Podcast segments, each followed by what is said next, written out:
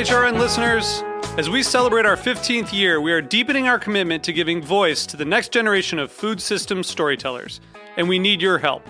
Our internship and fellowship programs help activate new possibilities for underrepresented and underestimated young people through experiential journalism, audio engineering, and production training.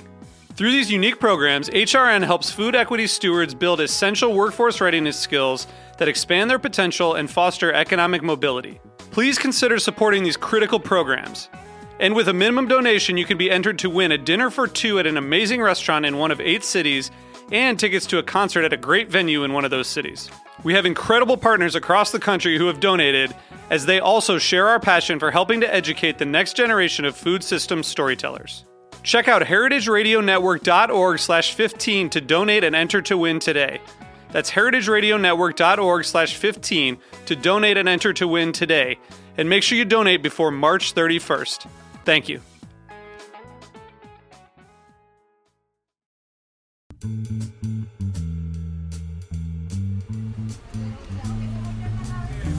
La comida favorita de calle de Cartagena. La que más te gusta. El patacón y el dedito. Que es lo que vendemos acá, patacón con queso y dedito. El caimito y la guama.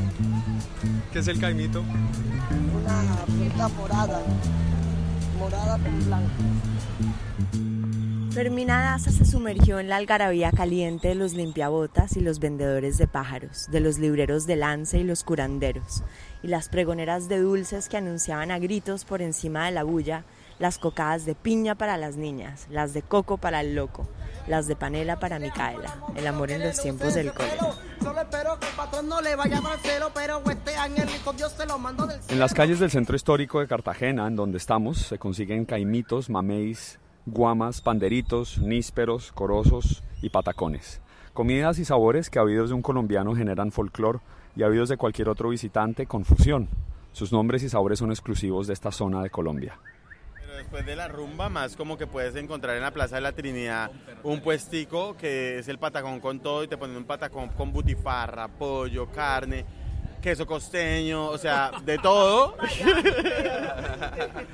Pero en Cartagena, pues las frutas en la calle es algo increíble. Tú vas, ahorita hay temporada de caimito, entonces tú puedes ir caminando y ves un- una carreta llena de caimito y cada caimito a 500 mil pesos, que eso no se ve siempre, entonces es, es algo increíble. La fruta, la papaya, eh, todo. Estas son las voces de las dos versiones de nuestra Cartagena, la que hoy Buen Limón Radio trae a su mesa.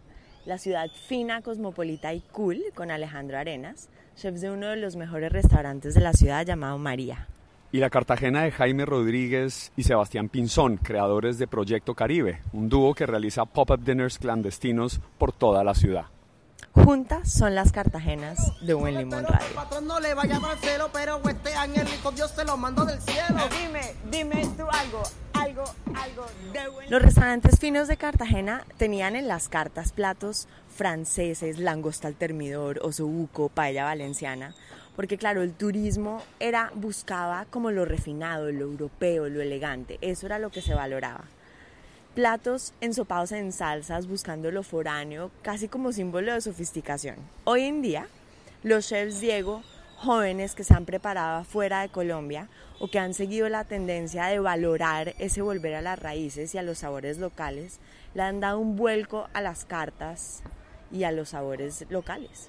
Yo creo que eh, Cartagena tiene demasiados restaurantes y hay de todas las propuestas, realmente propuestas eh, auténticas que muestran la cocina tradicional del Caribe. Está la mulata, está Candé, está la cocina de Pepina y ya de pronto personas que trabajen con productos locales. Está Carmen, está Moshi, eh, quizás Bohemia, hay, hay lugares, pero la gente ahorita realmente está siendo consciente que tiene que valorar el producto local y algo que realmente ha hecho Proyecto Caribe que es muy importante y muy bonito es que a través de mostrar nues- nuestros platos y nuestras investigaciones y los productos que mostramos la gente de los restaurantes igual también se anima a, a usar esos productos entonces cuando uno ve uno dice ok estamos haciendo un buen trabajo es chévere Las cadenas de abastecimiento en Cartagena son un reto para hoteleros y restauranteros.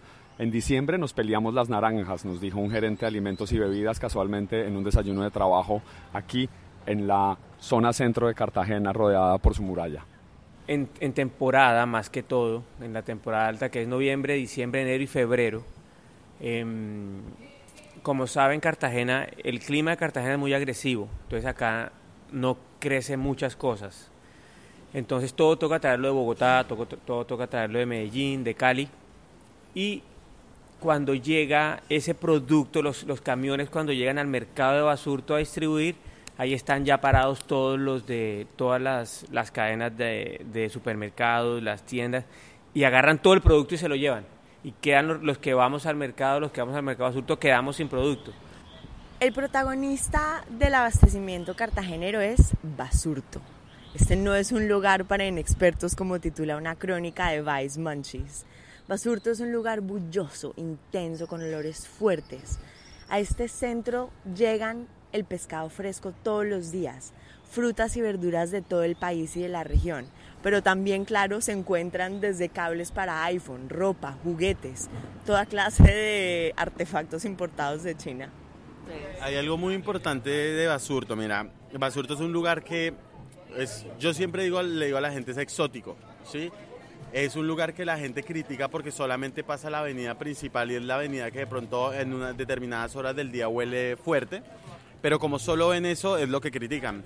Pero cuando la gente, si la gente se tomara la tarea realmente de, meterse al fondo de Basurto y ver las increíbles frutas que hay, los productores pequeños que traen frutas que yo en mi vida había visto o que la gente a veces cuando nos dice, ¿de dónde sacaron esas frutas? Pero ustedes, ¿cuál es su proveedor? Basurto, conózcanlo. Es es exótico, es increíble. Pues el mercado de Basurto es algo muy interesante. Hay una, una mezcla de culturas allí cultura africana, cultura española, cultura árabe, es increíble, o sea, tú ves ahí la gente desayunando a las 7 de la mañana un pedazo de pescado enorme con arroz, yuca, papa, y la gente dice, pero, pero son las 7 de la mañana, ¿dónde está el huevo? ¿Dónde? No, es que aquí desayunamos esto. Entonces nos sentamos y desayunamos eso también. Así como en Estados Unidos el discurso alrededor de la conexión con el origen de lo que comemos, en Cartagena también se establece una relación con los proveedores, los campesinos y los productores. Mantenemos siempre nuestro apartamento como una bodeguita en la que, ok, se nos acaba el camarón seco, llamamos a La Guajira, nos mandan camarón seco, llamamos a Montería, nos mandan vinagre de plátano y pasta eh, de ajonjolí. Eh, llamamos de pronto a Monpox, la señora nos hace el queso monpocino, nos lo envía. Entonces realmente conectamos con muchas personas que nos mandan desde partes de la región productos para nuestras cenas siempre. Nosotros afortunadamente a medida que ha, pasando, que ha pasado este tiempo hemos, hemos logrado hacer una, como una mini planta de producción y ahí tratamos de ir abasteciendo, de tener un, un, grado de abastecimiento de producto para que no nos pase eso.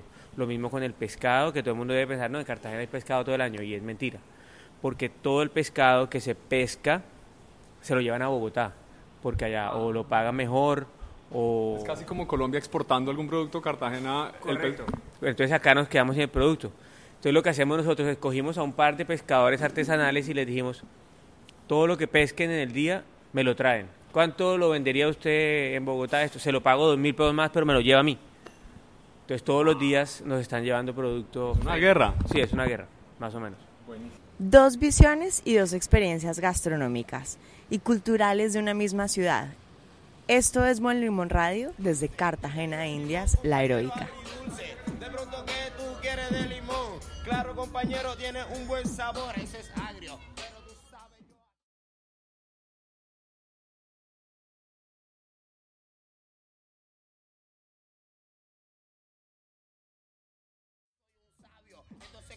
Yo no digo lo contrario, porque para rabiar yo no tengo adversario. Hoy todos los días yo miro el calendario. Hoy estamos conversando con dos chefs quienes enaltecen la cocina y los ingredientes locales de Cartagena. Y nosotros estamos celebrando ese sabor callejero de la ciudad a la que nos escapamos no lo suficiente, Diego. Cierto, no lo suficiente. Alejandro Ramírez es ingeniero industrial, es un protagonista de esta ciudad. Llega a la cocina casi casi que por accidente muchos años atrás, cuando su amigo Juan Felipe Camacho abre un restaurante, 818, en el centro de la ciudad también. Ambos, en el 2013, inician María. Y ahí es donde nos encontramos con este joven cocinero que inició su carrera como ingeniero. Luego de haber cocinado bajo la dirección de Daniel Boulou y Gordon Ramsay, llega a Cartagena de vuelta a cambiar la norma de los restaurantes y del fine dining. Ramírez nos recibió en su comedor colorido y lleno de diseño y nos contó varias cosas. Estudié ingeniería comercial en el comienzo y, y ahí lo, lo- lo alterné con, con cocina mientras estaba estudiando y ya después me fui a estudiar cocina. ¿Qué pasó? ¿Qué fue esa diferencia que hizo que Alejandro dejara la, la, la ingeniería para irse con la cocina? Cuando estaba trabajando en, en- estaba haciendo las prácticas de, de ingeniería en una oficina, en una agencia de comercio internacional, eh, básicamente me quedaba dormido.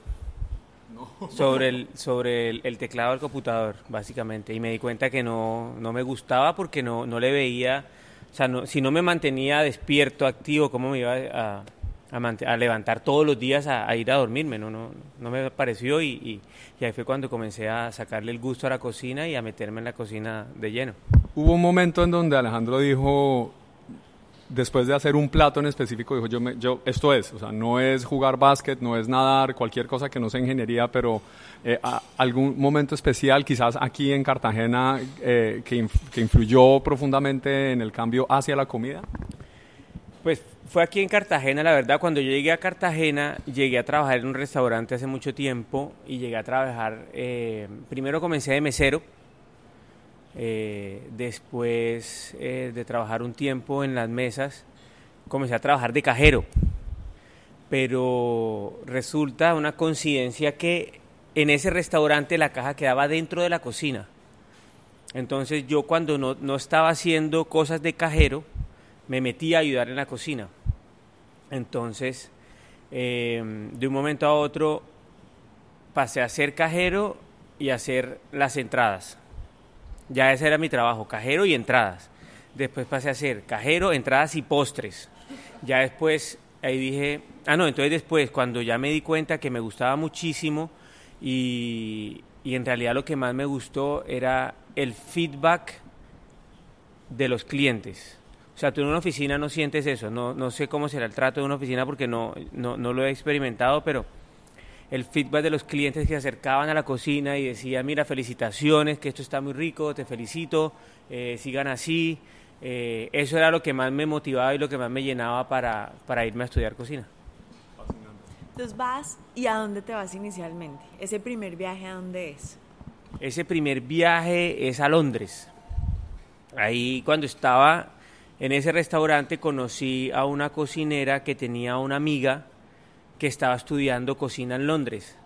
Entonces por medio de ella conseguí eh, el cupo en la universidad para estudiar, hice todos los trámites y, arranqué.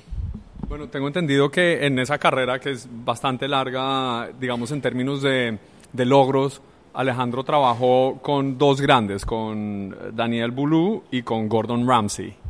Eh, son dos personas a las que, por las personas que hemos entrevistado en nuestra radio, hay que tenerles miedo y por el programa de televisión hay que tenerles pavor. ¿Es así? ¿Son así? Pues la verdad Gordon no es así, porque igual Gordon cuando yo comencé a trabajar en el restaurante de él, él ya estaba viviendo en Los Ángeles, entonces no estaba mucho en, en Londres. Pero la persona que estaba encargada del restaurante, de la head chef, que se llamaba Claire, me acuerdo, eh, a esa sí te tocaba tenerle miedo, porque imagínate, era una mujer en sus 30, comienzos de los 30, que le dieron uno de los mejores restaurantes del mundo para que lo llevara y tenía 35 cocineros a cargo. Entonces imagínate una mujer que tenga que dominar 35 cocineros hombres, sabes tú que el ego de cada cocinero es inmenso, entonces imagínate cómo ella tenía que lidiar con eso. Era una persona demasiado fuerte, casi que era inalcanzable llegar a hablarle, ¿sí me entiendes? Entonces...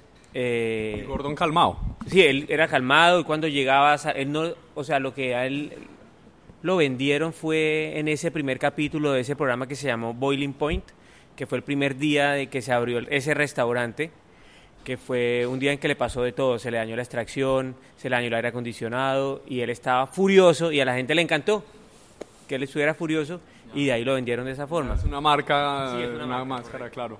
Bueno, y Boulou, Pues es casi igual, como tiene tantos restaurantes, pues no mucho estaba en, en el restaurante donde yo estaba, pero cuando llegaba también era calmado, ellos ya no se estresan, o sea, ellos ya no están, eh, ellos están en otro nivel, como por así decirlo. Solamente llegaban, saludaban a todo el mundo, que todo estuviera bien, que, todo est- que todos estuvieran cómodos en su lugar de trabajo eh, y ya, y se, se paraban en el pase mirando que todos los platos salieran bien. Alejandro, entonces vuelves a Cartagena y en el 2013 abres María. ¿Sí? el 2012. 2012. ¿Y cómo es ese comienzo? Pues acá en Cartagena es muy duro, la verdad que es es súper, súper duro porque es una ciudad que tiene muchos contrastes y tiene muchas... Y hace, hace cinco años que abrimos el restaurante todavía se sentían un poco las, las estaciones, o sea, era muy estacionario Cartagena, las temporadas más o menos. Em, que la gente referenciara el restaurante era muy difícil porque cuando vas a- cuando cuando alguien te pregunta por Cartagena la gente tiene en la mente los cuatro que han estado toda la vida en Cartagena y los nuevos les cuesta mucho entrar en ese como en ese top of mind que tiene la gente acerca de los restaurantes entonces era muy difícil entrar ahí afortunadamente con, con todo el trabajo que se ha hecho ya ya logramos entrar en ese en ese grupito pero de verdad fue muy muy muy duro empezar eh, empezar as- creando un buen equipo de trabajo porque sabes que al comienzo y más acá en Cartagena hay una rotación de personal muy grande ¿Por qué? Porque es como un lugar donde la gente no se queda. porque la gente no lo toma muy en serio a veces, no toman esto como una carrera. Entonces, eh, a veces lo hacen porque les toca, por necesidad, eh, y no le ponen el suficiente amor que uno está esperando eh, que, que la gente lo haga en su, en su trabajo. ¿Y el diseño, el diseño del menú cómo es? Digamos, me imagino que ha evolucionado en estos cinco años o quizás no ha cambiado, no sé, pero he venido y me he comido un par de cosas que han sido deliciosas y ahí están. Pero, ¿cómo, cómo se diseña para un lugar así en medio de ese mercado tan difícil? ¿Cómo se diseña el menú? Pues el menú ha evolucionado. Yo trato de cambiar la carta dos o tres veces al año, cambiándolo con, las, eh, con la estacionalidad de los productos. Acá en Colombia y en Cartagena tenemos estaciones, pero sí los productos tienen sus estaciones por la tierra. Eh, entonces trato de cambiarlo según eso. Por ejemplo, en diciembre no se puede poner un plato con espárragos porque en diciembre el espárrago escasea. Entonces eh, toca tener eso, toca tener mucho eso en cuenta.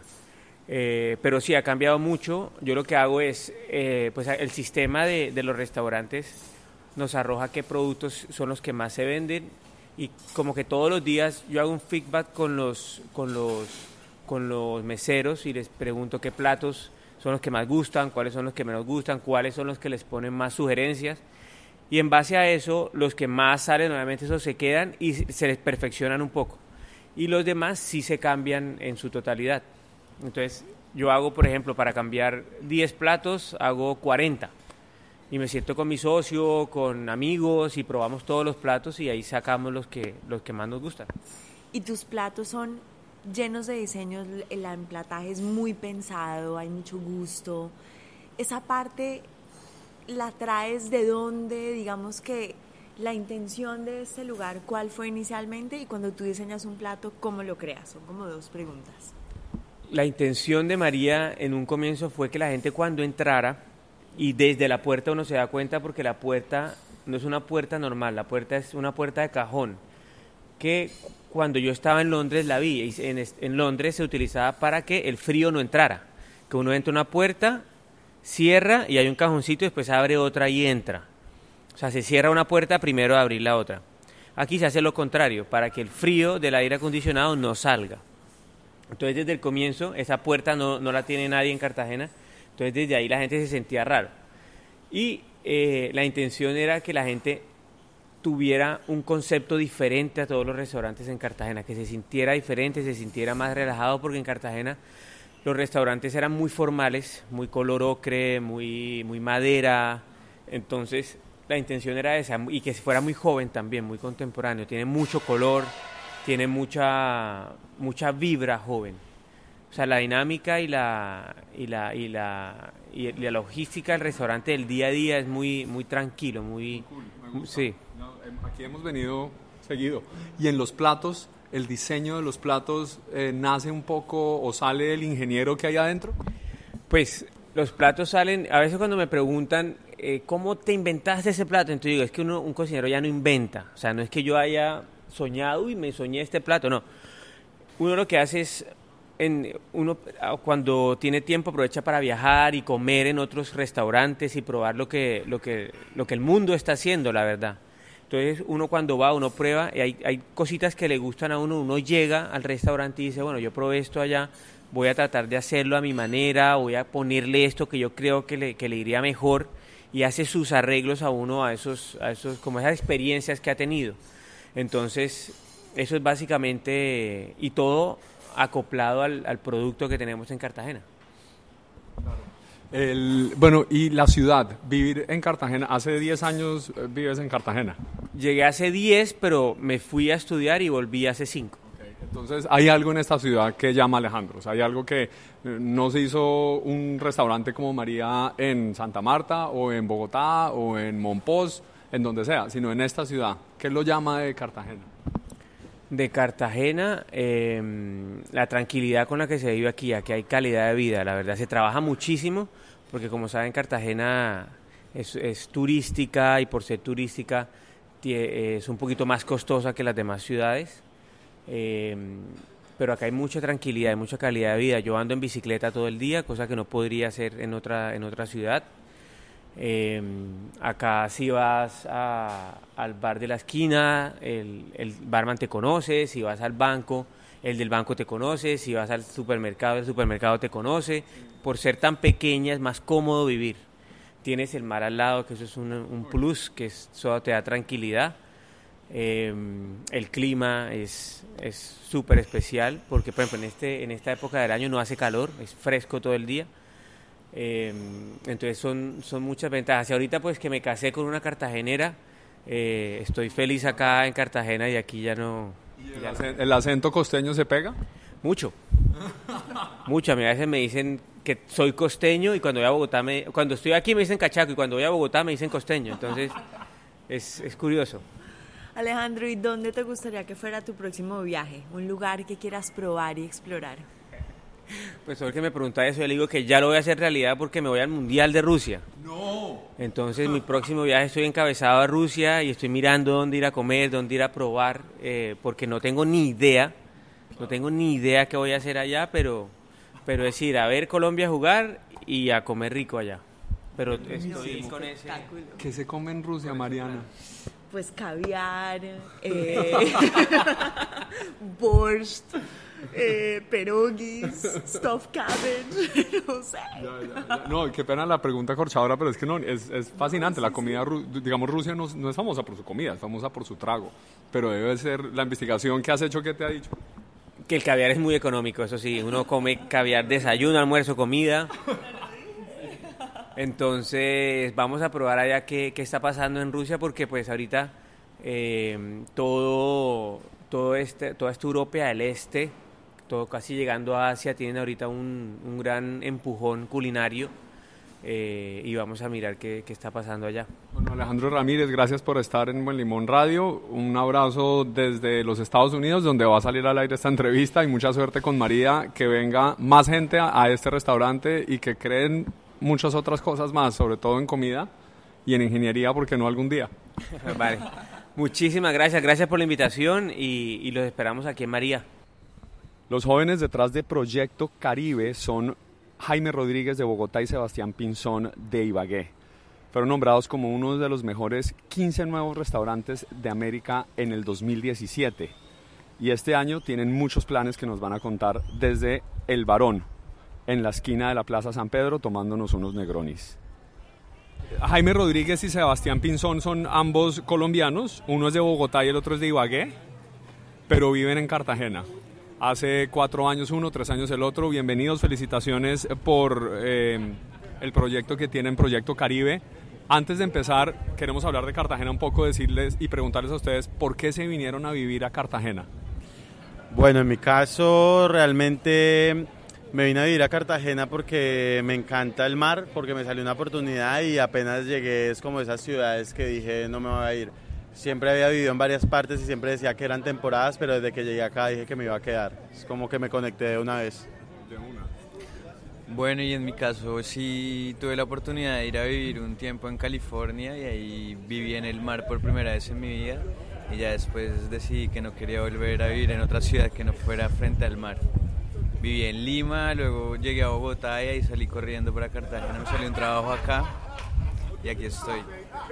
Bueno, y se conocen en Cartagena, ¿cómo se conocen? Nos conocimos acá por el trabajo. Trabajábamos como a una cuadra de distancia. Yo era el chef de un restaurante, Jaime trabajaba en el otro. Y ahí nos fuimos conociendo por medio del gremio. ¿Ahí les nace la idea en algún momento de crear Proyecto Caribe o hicieron algo o les salió de manera orgánica? Bueno, realmente yo, yo llevaba un proyecto de hacer cocina colombiana en el restaurante en donde estaba, hacía cocina colombiana vanguardia y pues ya muy asentado aquí en Cartagena como que me gustaba mucho el tema de la cocina del Caribe, entonces como que tenía la idea y luego ya encontrarme con Sebastián pues empezamos como a evolucionar diferentes cosas de cómo iba a ser el proyecto. Sí, pues eh, yo también vengo trabajando con producto local hace rato desde que estaba en Bogotá y nos encontramos, también me fui a trabajar un tiempo con Jaime y ya en algún momento renunciamos y decidimos apostarle a hacer un proyecto acá de comida local que veíamos que no existe o no existía hasta que empezó Proyecto Caribe y, y, empezamos a viajar, empezamos a soñar con el cuento y parte de todo fue irnos un, un, tiempo de viaje a Europa, regresamos y empezamos a cocinar de una acá. Bueno, entonces Proyecto Caribe sucede los jueves, ¿verdad? Así es. Eh, bueno, Proyecto Caribe, a ver, de pronto un pedacito que se nos va a ir, nosotros siempre quisimos abrir un restaurante que mostrara como toda la nueva cocina del Caribe colombiano, productos, productores, igual cocina tradicional, pero no siendo del Caribe, pues dijimos como que, ok, eh, vamos a hacer algo primero que sea un tema de investigación. Entonces en ese momento estaba un poco de moda en Bogotá las cenas clandestinas. Entonces dijimos, ¿por qué no de pronto de las, eh, de las pesquisas que hacemos un poco en los mercados locales y todo, empezamos a diseñar un menú y lo vendemos como cenas clandestinas porque era muy difícil decirle a la gente como, venga a probar la nueva cocina del Caribe colombiano. Si uno le decía, venga a probar una cena clandestina, ya era diferente, no era un gancho. Cuando llegaban a nuestra mesa les decíamos, esto es Proyecto Caribe, es un proyecto de investigación, somos dos cocineros que viajamos por la región y realmente de ahí se volvió cenas de cada jueves y cuando se llenaba pues abríamos otro día. Ya llevamos dos años eh, prácticamente haciendo estas cenas, pero necesitábamos como un gancho para atraer a la gente. ¿Cómo fue la primera? Me imagino que la primera fue la más difícil. Uy, no, fue una prueba piloto literal. Cogimos a 12 de nuestros mejores amigos de conejillos de Indias. Encontramos una locación que es increíble frente a la torre del reloj y los invitamos, les dijimos, tenemos este proyecto, queremos hacer cenas clandestinas, es un menú de degustación, no sé qué, ta, ta, ta, hasta les cobramos y todo, que después yo, yo, yo así toca. Hoy en día pienso como, uy, no les debimos haber cobrado porque es que les dio calor, claro, o sea, era una prueba piloto de verdad. Sudaban comiendo. Eh, como que inicialmente la mesa estaba ubicada en otro lugar que era muy caliente, entonces ya después dijimos, no, eso no puede ser así pero les encantó, igual eran, no todos se conocían, era una mesa comunal frente a la cocina, el espacio era muy encantador, la gente se sorprendía al llegar a ese lugar tan lindo y hicimos la primera, corregimos ahí rápidamente y arrancamos, arrancamos. Ya la segunda empezaron a ir a otros amigos recomendados y todo fue un voz a voz, nosotros todo ha sido recomendado, recomendado, recomendado, redes sociales, todo muy espontáneo. Y eh, cenas clandestinas con eh, productos, con comida de producto exclusivamente local, caribeño. Y tengo entendido que ustedes ya exportaron eso. O sea, ya lo hicieron afuera de Colombia. Sí, realmente empezamos primero, eh, la gente por redes sociales nos escribía mucho como, ¿por qué no vienen a Medellín, a Cali, no sé qué? Entonces dijimos, vamos a hacer el tour de Proyecto Caribe por Colombia y viajábamos con ingredientes a varias ciudades pero ya luego salieron cosas, por ejemplo, estuvimos en, Escocia, en, em, en Edimburgo Food Studio, y entonces allá hicimos tres noches de Proyecto Caribe y pues la gente muy feliz realmente porque nos llevamos más de 24 ingredientes, entonces como que para ellos la guayaba agria, eh, muchas cosas eran nuevas y fue una experiencia muy, muy chévere. Y esto fue empacado al vacío en el avión. Yo vi la foto de Instagram con todo marcado y yo, qué miedo que se los quite. No, fue, mira, fue, sufrí porque realmente yo llegué a Escocia y en un momento, eh, cuando nunca me pararon en Londres, me dijeron alguna cosa, nada, yo creía que llegaba con, con mi, con mi, con mi, ¿qué? Con mi maleta, con mi equipaje a Edimburgo y, resulta que cuando llegué no traía, no, no, no venía en la nevera de ingredientes. Entonces empecé a preguntar, a preguntar, a preguntar y me dicen, no, está en Bogotá. Y yo estaba a dos días de la cena. Entonces me dicen, no, llega mañana en la noche. Pero fueron como 24 horas de sufrimiento, ya, ya que ya decía como donde hay barrios, donde hay tiendas latinas, tengo que mirar un plan B, no sé qué. Pero no, al fin llegó todo. Lo único, único que quitaron fue el queso costeño porque no se podían entrar lácteos frescos. Eh, Pero sí, el suero como... no se- no se dieron y cuenta. el suero no se dieron cuenta, el suero costeño. No sabían que era suero costeño, entonces... Como no decía queso o algo, alguna palabra que identificaran con los lácteos, entonces fue así, fue lo único, de resto todo llegó increíble. Bueno, ¿y quieren seguir haciendo afuera? Total. Sí, sí se puede. Igual en Madrid Fusión con Jaime lo estoy acompañando y llevamos Boca Chico también esa vez, Cola Román, de todo ya. Todo Somos vacío. en, en viajar. Cuando Sí, hemos sí, hecho las cenas en otras ciudades viajamos hasta con el pescado muchas veces porque un jurel del Caribe no es igual a un jurel del Pacífico a veces.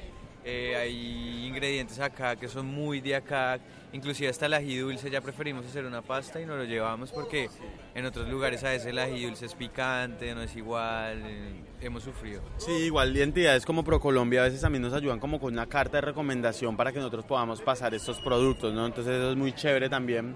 Hemos recibido apoyo de pronto cosas eh, no forma económica, pero cosas que sí nos han ayudado a, a surgir el, pro- el proyecto mucho más, la verdad. Así es. Hay cosas como el caimito, por ejemplo, que ustedes lo han celebrado muchísimo y que yo venía a la casa de mi abuela en Cincelejo y comía caimito, era como comer helado. Y después el caimito desapareció. Por eso cuando lo vi, desapareció como del consumo general. Y en diciembre que estuvimos acá y compramos caimito y yo después vi que ustedes lo estaban usando, yo dije, no, o sea, esto es la...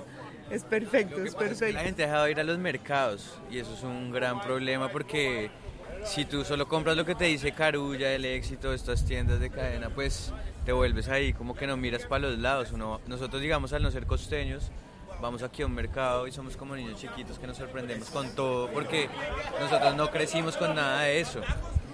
Eh, inclusive en nuestros viajes de investigación es lo mismo, si vemos un, un ñame, un- cuando conocimos la malanga, cuando conocimos un en la Guajira es loquísimo, las frutas del desierto, eh, los camarones secos, se comen muchos animales de monte, todo eso. Entonces no nos dejamos de sorprender, pero pues uno habla con un costeño y es como, "Ah, eso lo comía en el patio de la casa de mi abuelita desde que soy chiquito. ¿Qué es la malanga? No tengo ni idea. La malanga es un tubérculo que se come mucho por la parte de la Sierra Nevada y es increíble, o sea, en serio, yo cuando lo probé eh, es un sabor que no se parece a nada, es una vaina. ¿Has visto esas hojas que son gigantes que le dicen eh, oreja de elefante, que son verdes como en forma de corazón gigantes? La raíz de eso es la malanga. Mafafa. Mafafa, cocoñame. Malanga y mafafa, yo pensaba, me imaginaría más bien como sinónimos de porro, como de la mafafa. ¿Tiene un mafafo? Entonces sí, sí quieren un restaurante.